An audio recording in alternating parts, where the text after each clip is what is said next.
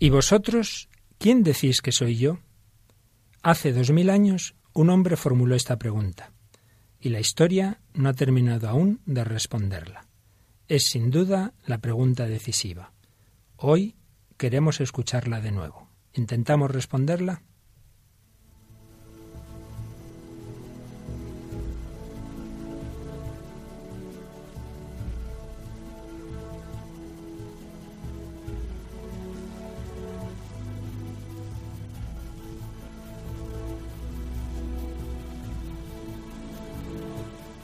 Comienza El hombre de hoy y Dios.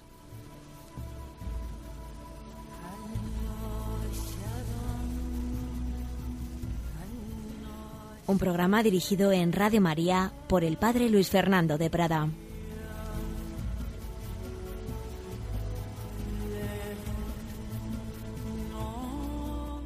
Un cordial saludo, queridos amigos, queridos oyentes de Radio María y seguidores de este programa, El hombre de hoy y Dios, en el que seguimos intentando entrar en ese corazón del hombre que busca el sentido de la vida, que busca la plenitud, que busca la verdad, la felicidad, en definitiva, que busca a Dios.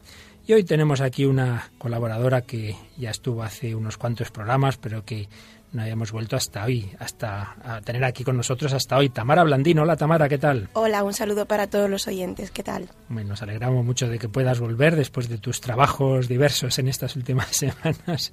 Igualmente, igualmente. Bueno, Tamara, pues la semana pasada estábamos hablando de Jesucristo, puesto que la revelación de Dios el Dios con el que el hombre se quiere comunicar, se nos ha revelado de una manera plena en Cristo. Habíamos hablado de la búsqueda por parte del hombre, del sentido de la vida, de la felicidad, de los diversos enfoques, pero estábamos hablando ya de las religiones y decíamos que hay una religión muy particular que es el cristianismo porque su fundador se pone al nivel de Dios, cosa única en la historia. Él dice el Padre y yo somos uno, se pone a ese mismo nivel de Dios. Y estábamos intentando acercarnos a, ese, a esa revelación de Cristo desde la razón y desde la fe.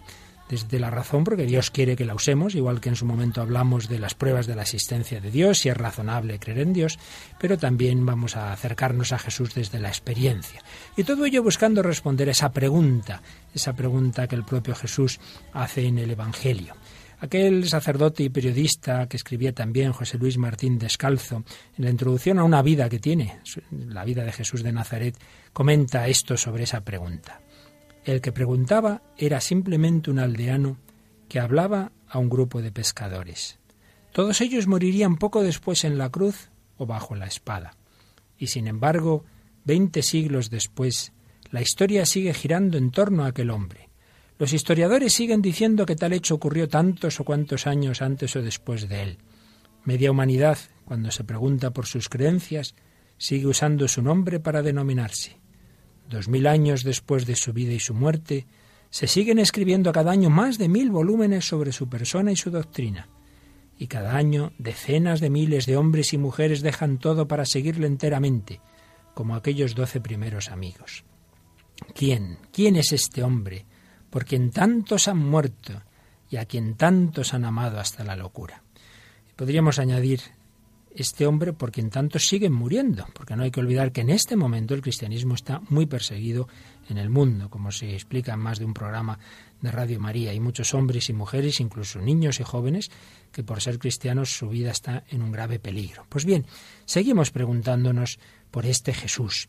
Y en primer lugar, desde la razón. Veíamos en el programa anterior cómo, lógicamente, si nos preguntamos si es razonable la fe en Jesucristo, lo primero que tenemos que hacer es acercarnos a los Evangelios, acercarnos al Nuevo Testamento, acercarnos a esos documentos eh, que nos hablan de Jesús, pero antes habíamos visto que no solo los documentos cristianos nos hablan de Cristo, sino que habíamos visto otras fuentes no cristianas, testimonios paganos, de Tácito, de historiadores romanos, testimonios judíos, leímos uno muy importante de Flavio Josefo, la arqueología, por supuesto, eh, los diversos datos históricos que aparecen en el Nuevo Testamento son conocidos por la fuente, por la historia civil, etcétera.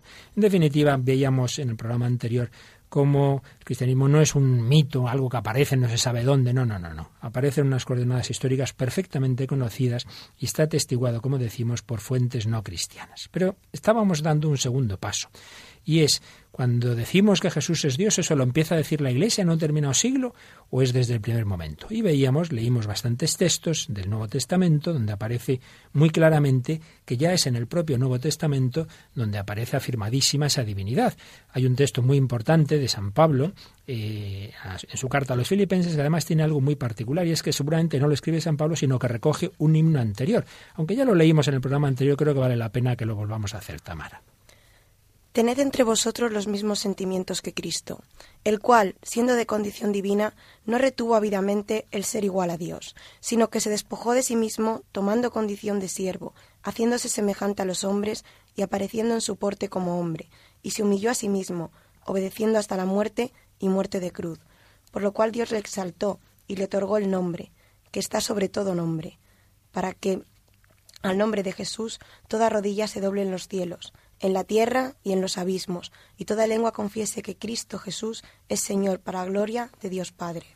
Gracias, Tamara. Más claro no, no podía ser el, el, texto. El nombre sobre todo nombre es el nombre de Dios, evidentemente, que a ese nombre toda rodilla se doble. Cristo, siendo de condición divina, no se aferró a ello, sino que humanamente pasó como si fuera uno cualquiera. Bien, como este texto leímos unos cuantos más y veíamos que aparece muy clara en el Nuevo Testamento esa afirmación de la divinidad de Cristo. Pero antes de seguir, vamos a recuperar una entrevista que hace ya algún tiempo le hacíamos a un historiador, es profesor de historia, doctor en historia, especialista en historia medieval, Alejandro Rodríguez de la Peña, que además es precisamente el profesor que tuvo el honor de hablar al Papa en el monasterio del Escorial, en el viaje del Papa en la Jornada Mundial de la Juventud de Madrid. Recordaréis que hubo un encuentro con profesores universitarios. Pues bien, el profesor que le saludó y que dijo unas palabras de recepción del Papa fue este profesor, Alejandro Rodríguez de la Peña. Este profesor, un servidor, le había entrevistado un poco antes, hace algún tiempo, sobre este tema de la historicidad de los evangelios, de la historicidad de las fuentes del Nuevo Testamento, y creo que vale la pena que retomemos aquella entrevista.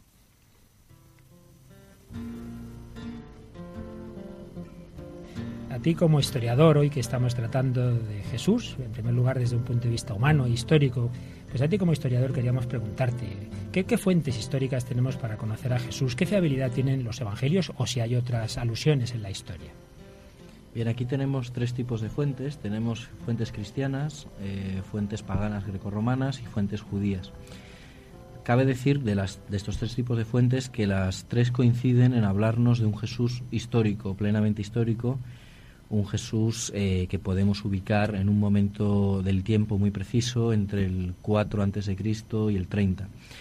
Pero hay que también precisar que las fuentes cristianas muy en concreto, que son pues desde las epístolas paulinas a los evangelios, tienen como característica eh, extraordinaria, si las comparamos con otras fuentes que nos hablan de fundador de religión o de fundador de alguna otra eh, eh, institución, que son extraordinariamente cercanas al momento fundacional.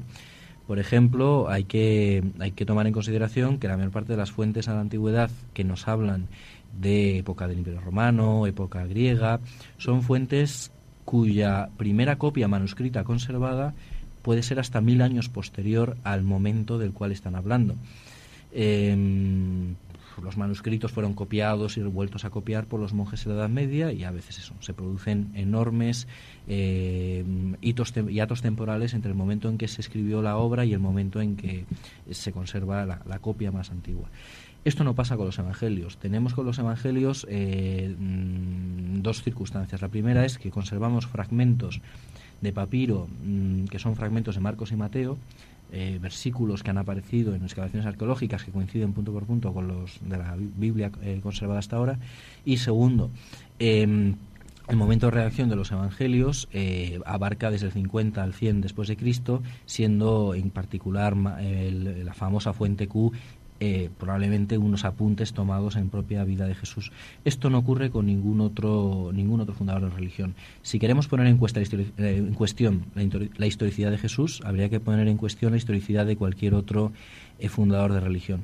Y finalmente, como apunte, mencionar que las fuentes greco-romanas y judías que son más creíbles desde un punto de vista del historiador porque son hostiles al cristianismo, verifican punto por punto los hechos básicos de la vida de Jesús que se proclamó eh, enviado por Dios, que se proclamó hijo de Dios, lo cual nos refuerza el Talmud de Babilonia en esa proclamación, que murió en cruz, que fue procesado por Anás y que eh, sus seguidores se consideraron el hijo de Dios. Bien, bien. Entonces, de esas fuentes, por un lado las cristianas, por otro lado las hostiles, aparece esa figura humana de Jesús. Tú ahora ves esa figura y ¿qué hipótesis podemos deducir de ese personaje? Eh, ¿Cómo podemos hacer, digamos, qué juicio histórico?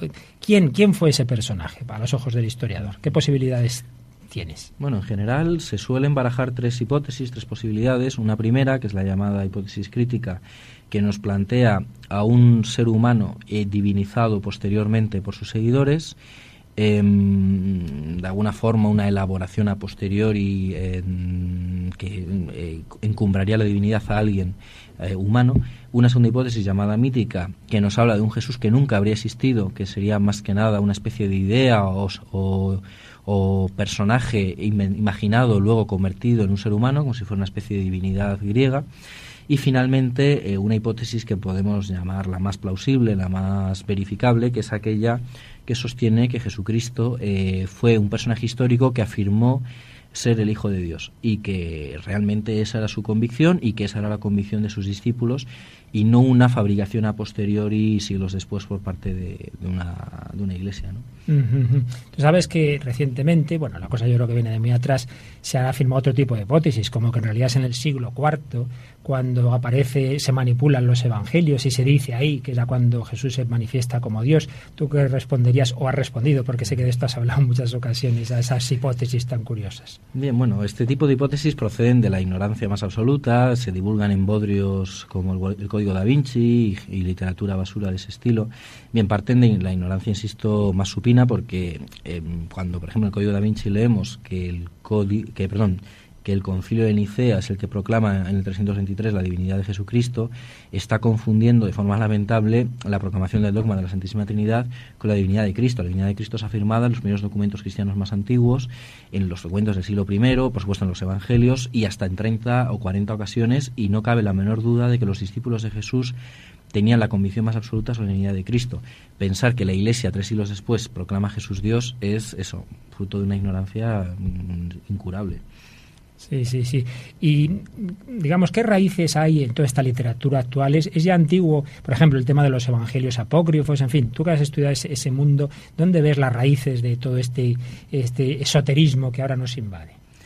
La raíz es, es bastante clara. Eh, si uno se pone a revisar el, momento de la primera de la Iglesia primitiva, el momento fundacional de la Iglesia y los primeros siglos de cristianismo, uno descubre en el cristianismo gnóstico, en la gnosis, en la herejía gnóstica, ese cristianismo desviado que intentó sustituir el amor y la pasión y muerte de nuestro Señor Jesucristo por una especie de conocimiento arcano oculto para unos pocos iniciados, pues bien, ese cristianismo, que fue muy fuerte en su día, los siglos segundo, tercero y cuarto después de Cristo, es el origen de, de, todos los esoterismos, desde la nueva era actual a los esoterismos y herejías de la Edad Media y la Edad Moderna.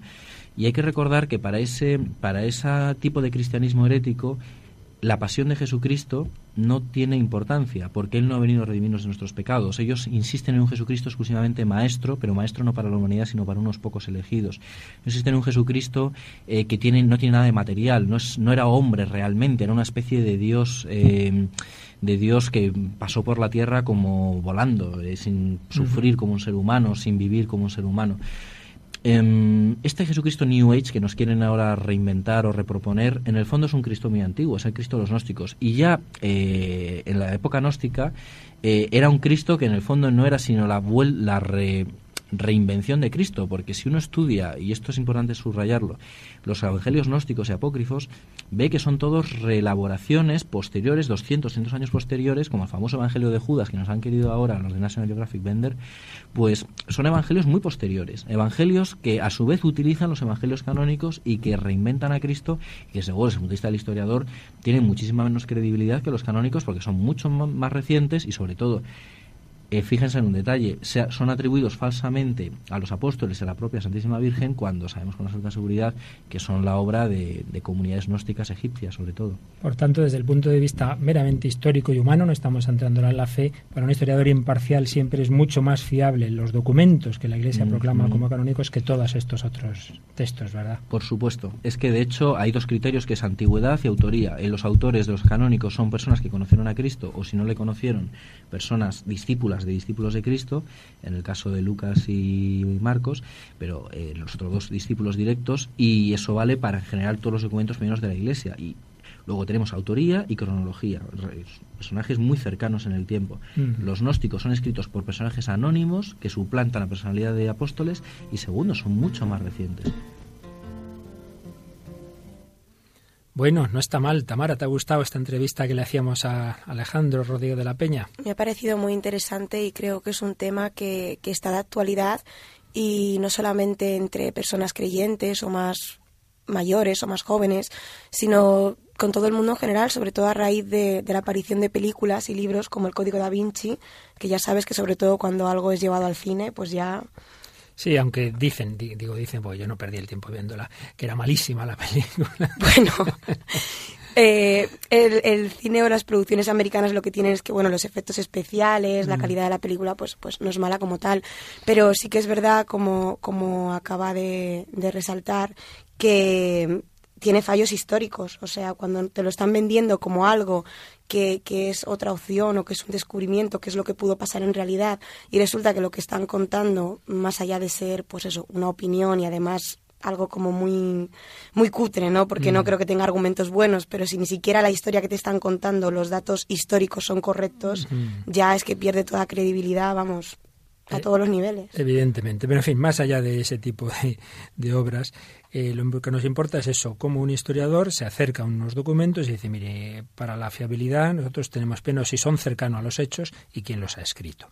Y desde esa perspectiva eh, resulta mucho más creíble que en efecto lo que ahí se cuenta procede de lo que ocurrió, de que ese personaje Jesús de Nazaret hace hechos y se pone a un nivel que son los propios de Dios y que los discípulos pues cuentan eso, que no, que tiempo después se ponen a inventar algo que como luego veremos eso también tiene una serie de contradicciones muy grandes. Hay un gran libro de todos conocido que lo ha escrito precisamente nuestro Santo Padre Benedicto XVI, Jesús de Nazaret, en dos volúmenes, como sabemos, aún queda un pequeño apéndice, y el Papa, con su grandísima sabiduría, pues estudia a fondo todas estas hipótesis sobre los evangelios y concluye lo mismo. Es decir, al final, eh, las hipótesis que se imaginan que los evangelistas crean a Cristo, es decir, son hipótesis que no tienen un verdadero fundamento. Lo más razonable es justamente, pues, pues que reflejan lo que ocurrió. Por esto que son documentos muy, muy, muy cercanos a los hechos, muy cercanos. Esto cada vez se sabe más. Antes se hacían hipótesis de que, bueno, al final del siglo I, siglo II, y cada vez vamos encontrando más eh, testimonios de fragmentos de los evangelios, realmente que alguno puede ser a los 5 o 10 años de, de los mismos hechos. Y no hay que olvidar que era una cultura aquella en que la tradición oral funcionaba mucho, se memorizaban mucho las cosas y era muy fácil transmitirlas bien, mucho más que, que en nuestra época. Por ello, desde una perspectiva, porque por supuesto esto no son matemáticas y nunca va a haber una demostración eh, absoluta, eso ya se sabe, pero esto pasa con todo en la historia, no faltaría más, nunca, nunca habrá una demostración de algo que puedas meter en un laboratorio, pero sí desde luego una razonabilidad histórica que es lo que aquí estamos viendo. Pero es que hay que añadir eh, algo más. Vamos a ponernos en la hipótesis contraria. Vamos a suponer que son los apóstoles los que imaginan que sí, es verdad, existió Jesús, pero son ellos los que lo divinizan. Mire, si, eso, si uno estudia un poquito la, la, historia de Israel, si en un pueblo no se podía hacer eso, era en Israel. Porque para un israelita lo más claro es que solo Dios es Dios, que Dios es trascendente, que Dios es espíritu puro, que no se podía hacer una imagen suya. Por eso imaginar que Dios ha hecho hombres, lo último que se le ocurre a un judío, si es que no fuera el propio Dios el que realmente eh, se nos manifiesta así, eso no se le ocurre a un judío, ni a un pagano. Un pagano sí que es verdad que tienen esos los dioses mitológicos, pero hay una diferencia fundamental con Cristo, y es que lo que jamás se le ocurre a un pagano es un Dios crucificado, es un Dios que sufre, es un Dios que coge una cruz y que, y que, y que muere de la manera más espantosa. Son dos planteamientos, tanto el, el del momento pagano, romano, griego, como, el, como en la cultura judía, que jamás hubiera salido de una mente humana imaginar ese hombre, ese Jesús de Nazaret que sufre la pasión, que resucita y que es Dios. Eso solo puede venir del propio Dios. Pero hay que añadir algo más. ¿Qué sacaban los apóstoles de inventar eso? Porque un fraude tiene un móvil. Bueno, uno inventa algo porque saca una serie de ventajas y beneficios. Bueno, pues las ventajas de los apóstoles ya sabemos cuáles fueron. La marginación, el destierro, la persecución y acabaron todos prácticamente pues martirizados de mala manera, ¿no? Y todavía podemos añadir algo más, en fin, dentro de que estos son pequeños datos y el tema sería muy largo, pero en fin, para que pensemos un poquito. Y es que si los evangelios los inventa la Iglesia, que está supuestamente fundada por los apóstoles y no por Cristo, pues hombre, hubieran puesto a los apóstoles un poco bien. Pero tú recuerdas, Tamara, que en fin, muy bien no quedan los apóstoles, ¿verdad? La cabeza de todos niega al Señor, San Pedro, otro le traiciona, Judas. Los demás siempre se están peleando, todos salen corriendo, nadie se queda en la pasión más que San Juan al final ahí con las mujeres. Desde luego, un panorama de, de iglesia, ¿verdad? Es cierto, es cierto un panorama, vamos, para inventar, ya inventen ustedes las cosas un poquito mejor. En fin, por todo ello, que naturalmente aquí decimos de una manera muy, muy sencilla y muy resumida, puesto que no, un programa de radio no nos da para mucho más, pero a poco que uno piense un poquito, se da cuenta de que es mucho más razonable, históricamente, mucho más razonable el pensar que lo que nos reflejan los evangelios es precisamente lo que ocurrió, que Jesús se presenta como Hijo de Dios, que hace una serie de hechos que atestiguan esa su divinidad, que no el, pensar que eso ha sido mitificado después o, que ha habido una leyenda posterior. Pero en fin, antes de seguir, puesto que el tema es complejo y nos conviene hacer un poquito de, de parada musical, como solemos, vamos a escuchar una canción que nos introduce este, Tamara. Eh, JC es una canción que habla sobre Jesucristo, el encuentro con Él y cómo le sentimos en nuestro interior. Es cantada por el grupo de música pop Mecano y compuesta por Nacho Cano, y fue incluida en el álbum Aidalai, editado en 1991 y considerado por gran parte de la crítica española la mejor obra del grupo. Pues vamos a escucharlo. No sé bien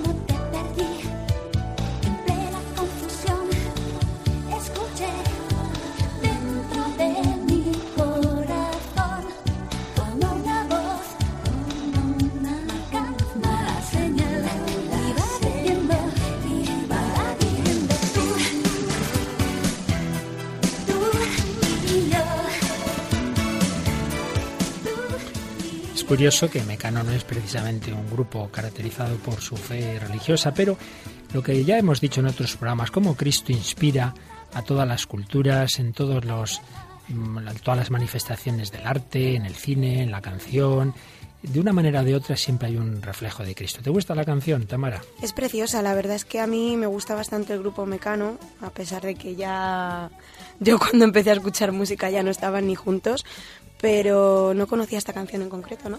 Fíjate, y tiene la verdad cosas muy bonitas, ¿no? Cuando mm. dice miles de movidas me, metí por seguirte a ti, ¿no? Ahí claramente un reflejo de lo que es ese seguimiento de Cristo, aunque aparece, no, no aparece evidentemente su divinidad, aparece como hombre, pero está muy bien expresada eso como el cristianismo es una relación personal con Cristo, tú y yo, tú y yo.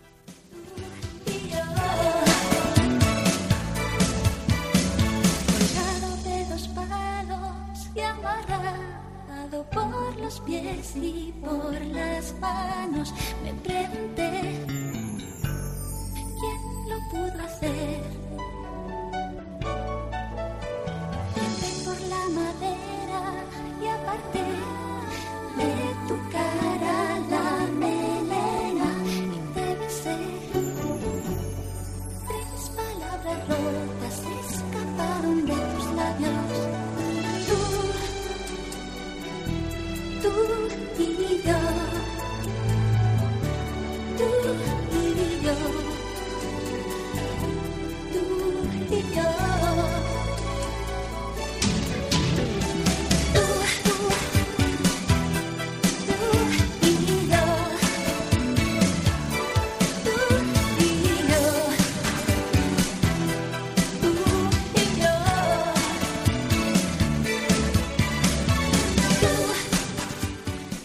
tú y yo, tú, Jesús, hombre y Dios. En el Evangelio aparece claramente esa divinidad de Cristo. Y fijaos, es evidente y explícita, desde luego, en cómo Jesús se apropia títulos de Dios, el buen pastor, solo Dios es el pastor de Israel y Jesús se llama el buen pastor, la luz del mundo, pues lo mismo era un título que el Antiguo Testamento reservaba a Dios y Jesús se presenta como luz del mundo, el agua, la vida, el rey de Israel, todos esos títulos divinos se los aplica a Jesús. Y cuando Jesús dice, yo soy, yo soy, yo soy el pan, yo soy la luz, el yo soy tiene el reflejo del yo soy de, del éxodo, aquella famosa manifestación de la zarza ardiente de Dios a Moisés. Jesús afirma explícitamente esa su divinidad, naturalmente lo fue haciendo poco a poco, ¿no? No llega el primer día a los apóstoles y dice, soy la segunda persona de la Santísima Trinidad. Pues es obvio que no, no hubieran entendido absolutamente nada, ¿no? Eso se presenta al principio como un gran eh, rabí, un gran maestro, y poco a poco van viendo y dicen, pero ¿quién es este hombre? Como te acuerdas aquella escena en, una, en la tempestad que de pronto se levanta, están los apóstoles muertos de miedo y Jesús le dice al viento, cállate, y el viento se cayó y todos se quedan, pero, pero, pero ¿quién es este hombre? Claro, poco a poco Jesús fue revelando el misterio de su persona, eh, de, quién era, que no era uno cualquiera. Y fijaos, hay una cosa que es especialmente significativa, y son esos textos, sobre todo de los primeros evangelios, Mateo, Marcos y Lucas, en donde, sin afirmar explícitamente la divinidad de Cristo, Jesús hace una serie de acciones que realmente son acciones reservadas a Dios. Es lo que se llama la cristología implícita, que tiene un gran valor histórico, porque cuenta otra cosa, no está diciendo Jesús dijo, soy hijo de Dios, no, no está contando un determinado hecho, pero si analizamos ese hecho nos damos cuenta de que responde a un nivel divino. Vamos a leer uno de esos párrafos realmente preciosos. Es cuando se nos cuenta que uh, unos hombres llegaron a la casa de San Pedro en Cafarnaún con un paralítico. Llevaban un paralítico y querían ponerlo ante Jesús. Como la casa estaba llena, tuvieron que hacer un boquete en esos techos que eran unos techos muy endebles. No tiene mayor misterio el romper el techo de esas casas y lo ponen ante Jesús. Y entonces Jesús, viendo eh, a sus pies al paralítico, le dijo: Hijo, tus pecados te son perdonados. ¿Y qué sigue diciendo el Evangelio, Tamara?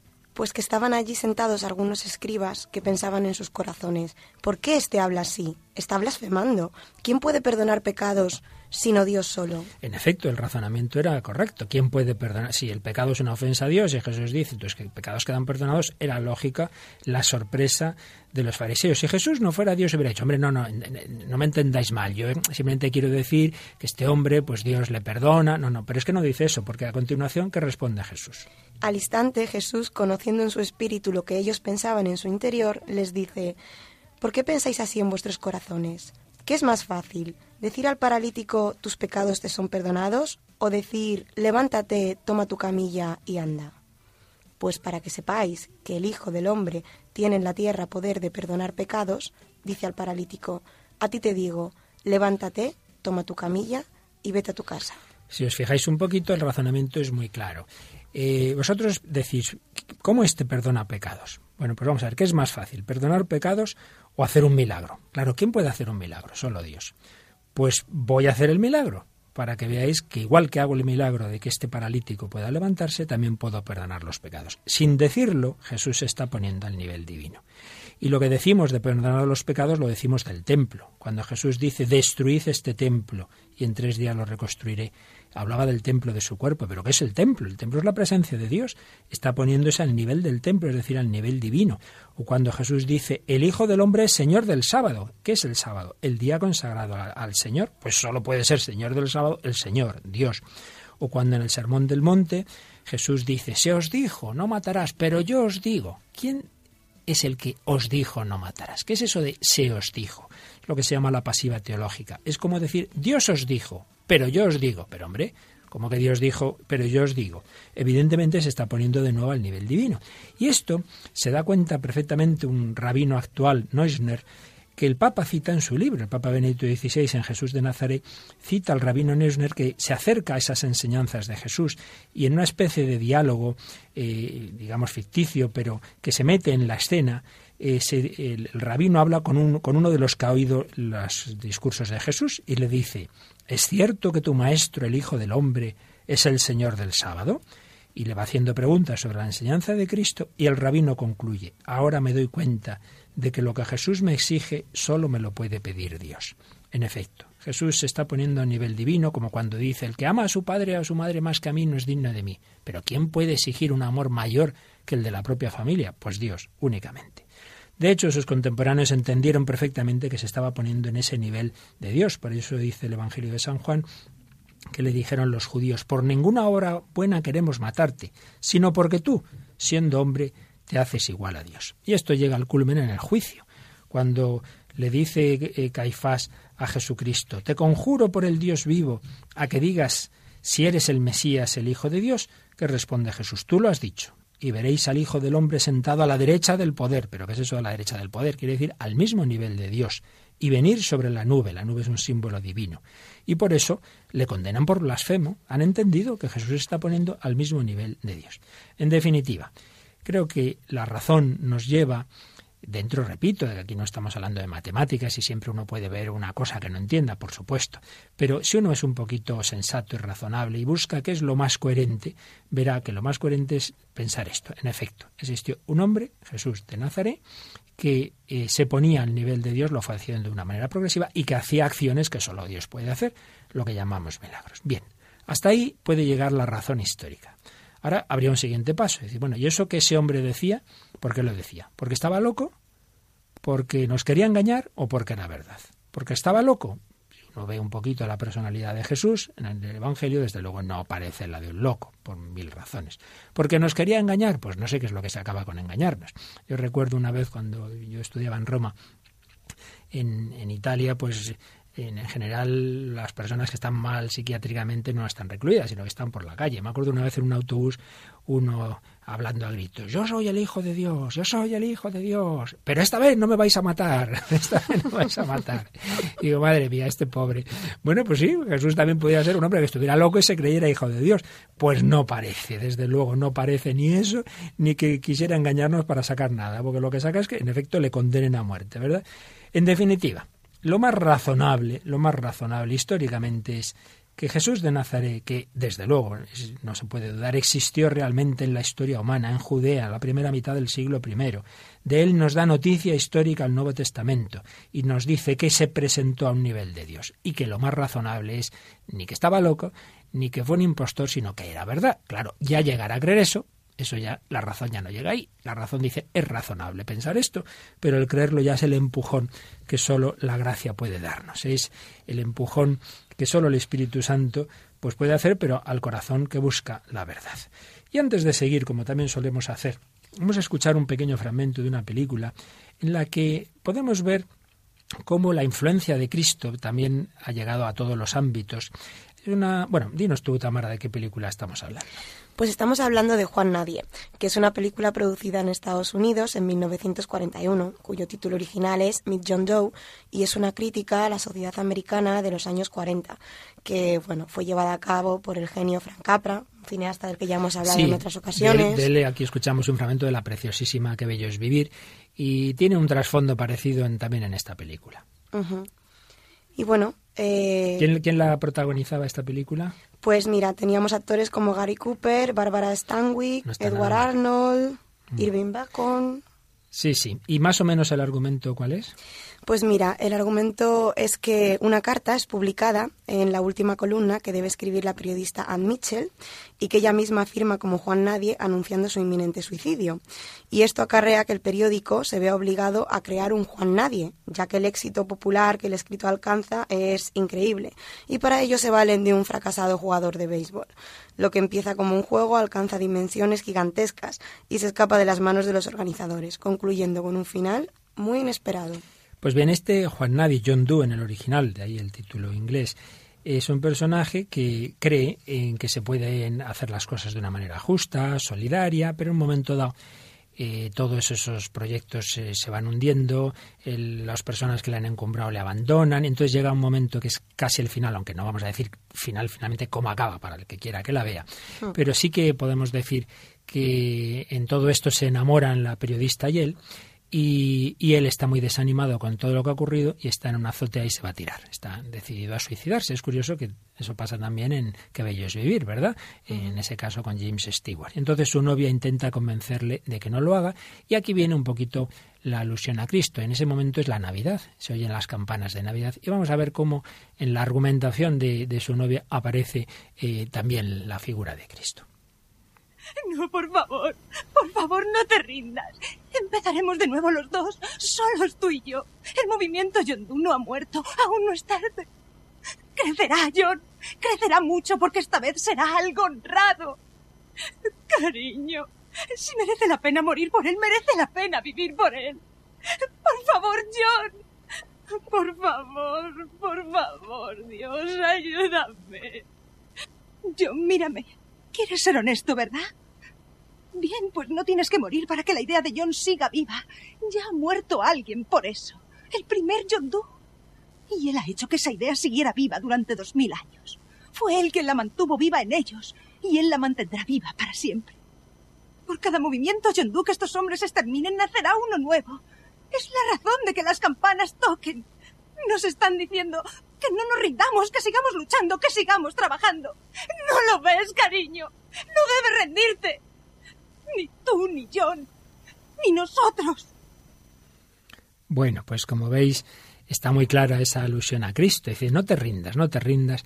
Ya ha habido alguien, tú no tienes que suicidarte, hay alguien que no se suicidó, pero que murió, que murió, para que todas las causas buenas tengan un apoyo. ¿Te ha gustado el, las palabras de Bárbara Stenway en la película, Tamara? Sí, muy conmovedor imaginar esa situación y... Tienes que verla, tienes que verla. Sí. Vale la pena, Juan Nadie. Pues fijaos que eh, muchas veces ocurre eso, que todos eh, tenemos buenos pro propósitos, una persona se entrega, hace el bien, sea en la familia, decía el padre Sayés, cuya charla tanto se en Radio María, que para que una familia funcione tiene que haber en ella por lo menos un tonto, es decir, una persona que no de derechos, que esté dispuesta a servir, a trabajar más allá de, de digamos, de, un, de unos turnos, esa tonta casi siempre es la madre, que en fin le, le tocan tantas cosas y tal, pero muchas veces uno se cansa de hacer el tonto, ya está bien, ya está bien, como se había cansado este protagonista de la película, ya está bien, pues esto no vale la pena, aquí todo el mundo va a lo suyo, bueno, pues piensa que hubo alguien que hizo el tonto por la humanidad alguien, el Hijo de Dios, que no se aferró a su divinidad, que tomó el puesto de esclavo, que se puso a los pies de todos,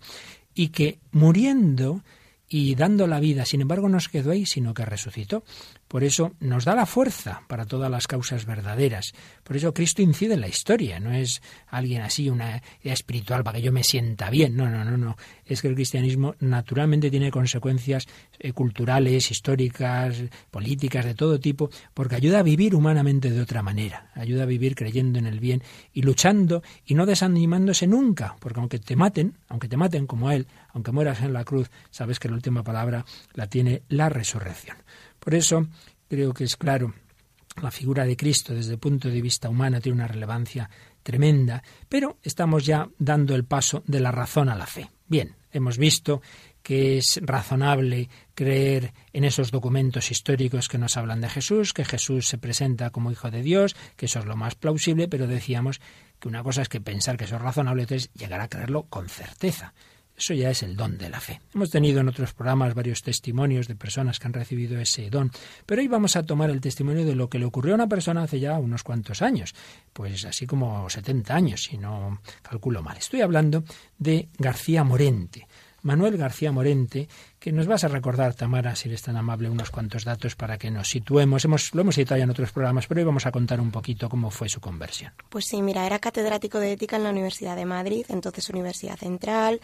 Eh, cuando estalló la Guerra Española, en el 36, era decano de la Facultad de Filosofía de la Universidad Complutense. Y bueno, era públicamente conocido como ateo, así que en principio pensaba que no iba a tener ningún problema. Pero como suele pasar en las guerras, al final los motivos políticos se mezclan con los personales y finalmente tiene que marcharse a París, dejando aquí a sus hijas, que Sí, es lo único yo- que tenía porque era viudo. Yo conocí, yo conocí, siendo yo pequeño, a, a- sus hijas. Entonces él, le, le avisan que está amenazado de muerte, que no era esperable, como bien has comentado, pero el caso es que se tiene que ir a París di- disparado, deja aquí a su familia, entonces en París lo está pasando muy mal, pensando en toda la situación. ¿Qué cavilaciones se hacía allí en París? Pues él en París recuerda el insomnio como su estado casi normal en sus noches muy tristes. Cavilaba sobre su familia y sobre su suerte y se decía, dije él mismo, cito textualmente, también a veces repasaba en la memoria todo el curso de mi vida, percibía dolorosamente la incurable inquietud e inestabilidad espiritual en que de día en día había ido creciendo mi desasosiego. Y entonces, mm, este hombre que, que rechazaba a Dios, o en todo caso un Dios lejanísimo, el Dios eh, de los filósofos, mm, dice que en ese momento le vino la idea de Dios. Sí, pensó, sería un castigo de Dios y se dijo a sí mismo, no seas idiota. Eh, lo que le estaba ocurriendo, esa idea que a veces tenemos, era un castigo de Dios, pero él mismo rechaza eso. Entonces hace una visita a Ortega y Gasset, que está también entonces en París, y justamente allí conoce a un personaje importante en la política española que le dice que le va a ayudar y se queda asombrado. Dice, pero bueno, yo sin, sin, sin haberlo buscado me encuentro, me encuentro a alguien de repente eh, que, dice que me, que me quiere ayudar. Y va haciendo sus, reflexiones, porque dice, todo lo que intentaba yo no salía, y todo lo que salía yo no lo, lo había intentado. Qué curioso. Entonces se hace esta reflexión. Yo permanecía pasivo por completo e ignorante de todo lo que me sucedía. Se diría que algún poder incógnito, dueño absoluto del acontecer humano, arreglaba sin mí todo lo mío. De nuevo, la idea de la providencia se clavó en mi mente. Era demasiado evidente que yo, por mí mismo, no podía nada, y que todo lo bueno y lo malo que me estaba sucediendo tenía su origen y propulsión en otro poder bien distinto y harto superior. Con todo, perdón, Sí. Hay que dar la vuelta a la página. la página. con todo. Con todo, la idea cósmica del determinismo universal. Y una Sí, vez que se me Sí, ocurrió... con todo sí. Dice que se refugiaba en esa idea del determinismo universal, Ajá. ¿no? Todo ocurre porque está determinado, etcétera. Y una vez se me ocurrió tímidamente el pensamiento de pedir, de pedir a Dios, esto es, de rezar, de orar, que era sin duda la actitud más lógica y congruente con todo lo que me estaba sucediendo. Pero el filósofo, eh, digamos, autosuficiente rechazó de nuevo esa idea de pedir a Dios como una puerilidad. Bien, en esas situaciones estaba este hombre pasándolo mal, con todas esas dudas, hasta que llegamos a la noche del 29 al 30 de abril de 1937. Fijaos, los caminos de Dios son misteriosos. Este filósofo, agnóstico o ateo, eh, exiliado, pasándolo mal, dando vueltas en su cabeza, no existe Dios o si existe, es un Dios muy lejano, existirá la providencia, no existirá. Bueno, el caso es que está en un hotel en París y de pronto pone la radio. Y dice, estaban radiando música francesa. Cuando terminó, cerré la radio para no perturbar el estado de deliciosa paz en que esa música me había sumergido.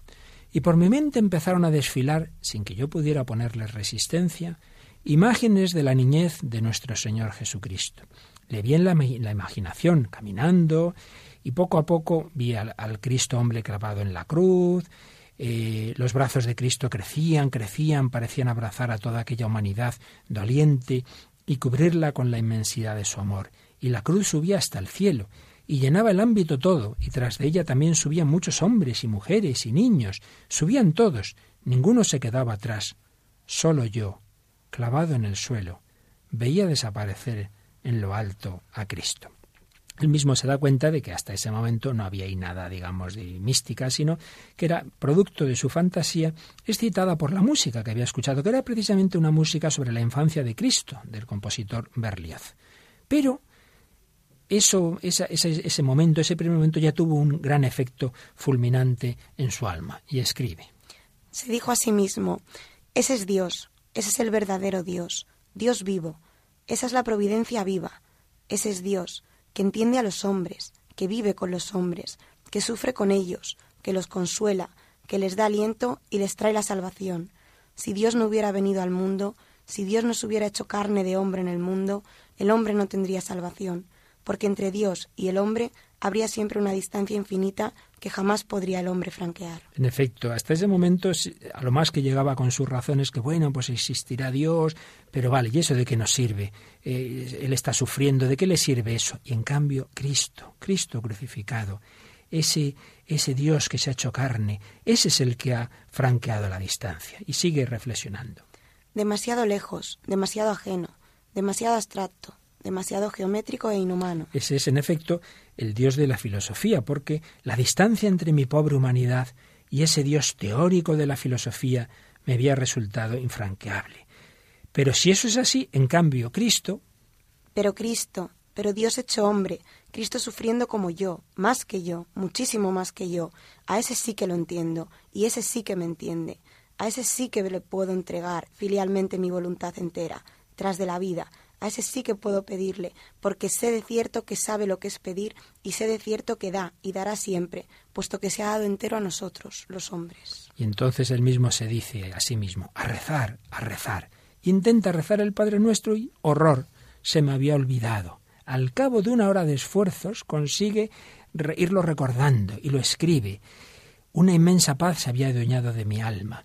Es verdaderamente extraordinario e incomprensible pues esa transformación en tan poco tiempo. Me veía a mí mismo hecho otro hombre. Debí quedarme dormido. Pero de repente, una bocanada de aire fresco le azotó el rostro y se despierta. Y aquí viene lo que se llama el hecho extraordinario, que él mismo lo cuenta así. Volví la cara hacia el interior de la habitación y me quedé petrificado. Allí estaba él, él con mayúsculas. Yo no lo veía, yo no lo oía, yo no lo tocaba, pero él estaba allí, él estaba allí, le percibía, percibía su presencia con la misma claridad con que percibo el papel en que estoy escribiendo, y las letras y las letras negro sobre blanco que estoy trazando. No tenía ninguna sensación ni en la vista, ni en el oído, ni en el tacto, pero le percibía. ¿Cómo es esto posible? No lo sé, pero sé que él estaba allí presente, y que yo, sin ver, ni oír, ni oler, ni tocar, le percibía con absoluta evidencia. Si se me demuestra que no era lo que yo deliraba, podré no tener nada que contestar, pero tan pronto como en mi memoria se actualice el recuerdo, resurgirá en mí la convicción inquebrantable de que era Él, porque lo he percibido. No sé cuánto tiempo permanecí inmóvil y como hipnotizado ante su presencia. Sé que hubiera deseado que todo aquello, Él allí, durara eternamente, porque su presencia me inundaba de tal y tan íntimo gozo que nada es comparable al deleite sobrehumano que yo sentía. Era una caricia infinitamente suave, que emanaba de él y que me envolvía y me sustentaba en vilo, como la madre que tiene en sus brazos al niño. ¡Qué preciosidad! Tuve esa experiencia mística, el Señor le regaló, pues de las que nos experiencias al estilo de la Santa Teresa, pero claro, no en una monja de clausura, sino en un agnóstico que está ahí dándole vueltas a su cabeza y Jesús le regaló esa experiencia de su presencia, ese gozo, esa felicidad interior. Ese hombre que no había encontrado a Dios con su mucha filosofía, Dios se le reveló en Cristo. Ese es el salto de la fe, en este caso de una manera muy extraordinaria, no suele ser así. ¿Y cómo podemos saber que esto fue verdadero y no fue una imaginación? Pues por lo que ocurrió después. Ese hombre entra en la Iglesia Católica de una manera plena, pero no solo eso, es que lo, asombroso es que ese hombre, como era viudo, pues un par de años después, cuando ya acabó la guerra, entra en el seminario y se ordena sacerdote. Y este hombre que se convirtió en la noche del 29 al 30 de abril de 1937 llegó a ordenarse sacerdote eh, en el 40 y murió muy pronto, en 1942. Pues vamos a escuchar esa preciosa canción cuya letra es de Lope de Vega y que nos habla de cómo muchas veces el Señor llama a nuestra puerta y no le abrimos y le damos largas y como, como se las daba García Morente hasta que llegó ese momento decisivo. Vamos a pedirle que nosotros, de una manera o de otra, como el Señor se nos comunique, que no le cerremos la puerta del corazón.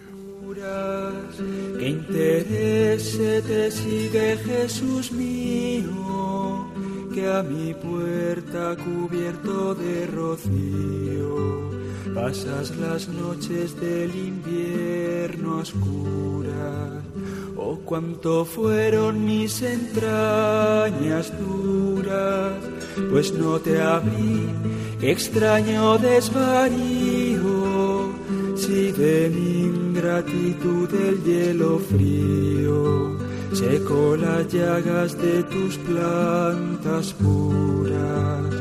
Cuántas veces el ángel me decía, Alma, asómate ahora a la ventana, verás con cuánto amor llamar porfía y cuántas hermosuras soberana. Mañana le abriremos, mañana le abriremos, respondía para lo mismo responder mañana, para lo mismo responder mañana. ¿Y vosotros quién decís que soy yo? Esta era la pregunta que hemos dejado resonar en todo nuestro programa. Martín Descalzo decía que es una pregunta que urge contestar, porque si Dios se ha hecho hombre, gira toda la condición humana. Si en cambio él hubiera sido un embaucador o un loco, media humanidad estaría perdiendo la mitad de sus vidas. Conocerle, añadía, no es una curiosidad, es algo que pone en juego nuestra existencia. Que Napoleón muriera derrotado en Elba o que llegara siendo emperador al final de sus días no moverá hoy a un solo ser humano dejar su casa, su comodidad, su amor y marcharse a hablar de él a una aldea del corazón de África. Pero Jesús no. Jesús exige respuestas absolutas. Él asegura que creyendo en Él, el hombre salva su vida e ignorándole la pierde. Este hombre, Jesús, se presenta como el camino, la verdad y la vida. Por tanto, si esto es verdad, nuestro camino, nuestra vida cambian según sea nuestra respuesta a la pregunta sobre su persona. Y cuántas hermosuras soberana. Mañana le abriremos, mañana le abriremos, respondía. Para lo mismo responder, mañana. Para lo mismo responder, mañana.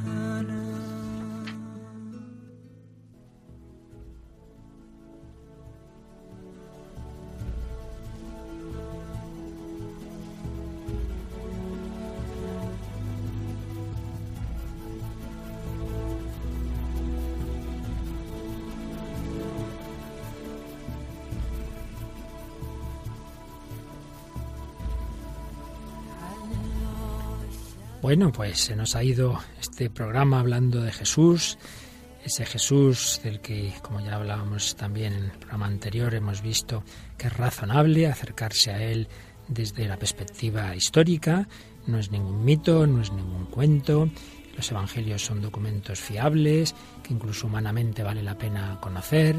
Y por ello también el no creyente le invitamos a que los lea sin prejuicios.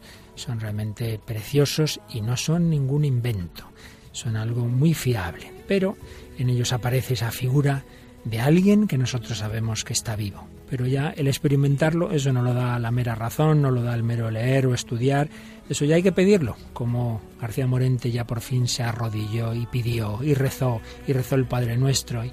Y, bueno, el Señor le dio ese regalo de experimentar su presencia. A cada uno el Señor se nos manifestará de una forma, pero lo que está claro es que Dios busca al hombre. Dios quiere que todos los hombres le conozcan y para eso se ha hecho hombre y esa encarnación se prolonga en la iglesia. Por eso podemos buscar, podemos y debemos buscarle, no solo pensando, estudiando, leyendo, que hay que hacerlo, sino sobre todo orando, dirigiéndonos a Él. Y si uno duda, decir, Señor, si es, si es verdad, como dicen muchos, que tú estás ahí, por favor, comunícate a mí. Pues a lo mejor no tiene que pasarte lo que le pasó a García Morente, que es muy extraordinario, pero ya el Señor tendrá su manera de hacer tocar tu corazón como hemos oído testimonios en, otras, en otros programas, y que experimentes que Jesucristo está vivo, que es alguien para ti, alguien que te quiere en este momento de tu vida hacer feliz, como ha hecho a tantas personas, y tocar tu corazón. Pues eso es lo que yo creo que el Señor hoy nos quiere decir. Tamara, ¿te parece que nos ha dado un bonito ejemplo este testimonio de García Morente? Muy bonito. La verdad es que tuvo una gran suerte porque ya hemos hablado en otros programas que hay mucha gente que quiere creer pero necesita algo más material o, algo que, pues eso, como una prueba y a veces no la encuentran y, y él la encontró. Muy bien, pues nada, que sigáis buscando al Señor y ya sabéis, pero Tamara os va a recordar que podéis y os agradecemos que escribáis a nuestro correo del programa, que es... Sí, el correo es el hombre de hoy Dios arroba radiomaria.es. Bueno, y también si queréis dar este programa a alguien, bueno, vosotros volverlo a escuchar, pero también como una manera de apostolado, que estos programas puedan servir para ayudar a buscar a Cristo, pues podéis hacerlo llamando al teléfono de Radio María. 902-500-518 Pues muchas gracias, Tamara, Tamara Blandino, que hoy yo creo que otros días también nos vas a ayudar. Sí, claro que sí. Gracias a Rocío y a Paloma en el control y a todos vosotros, queridos amigos, que sigáis buscando la plenitud de la verdad que se nos ha revelado en Jesucristo. Que nos habla el Padre Luis Fernández de Prada y todo el equipo de Radio María. Os desea que sigáis en ese camino, verdad y vida, que es Cristo. Hasta el próximo programa, si Dios quiere.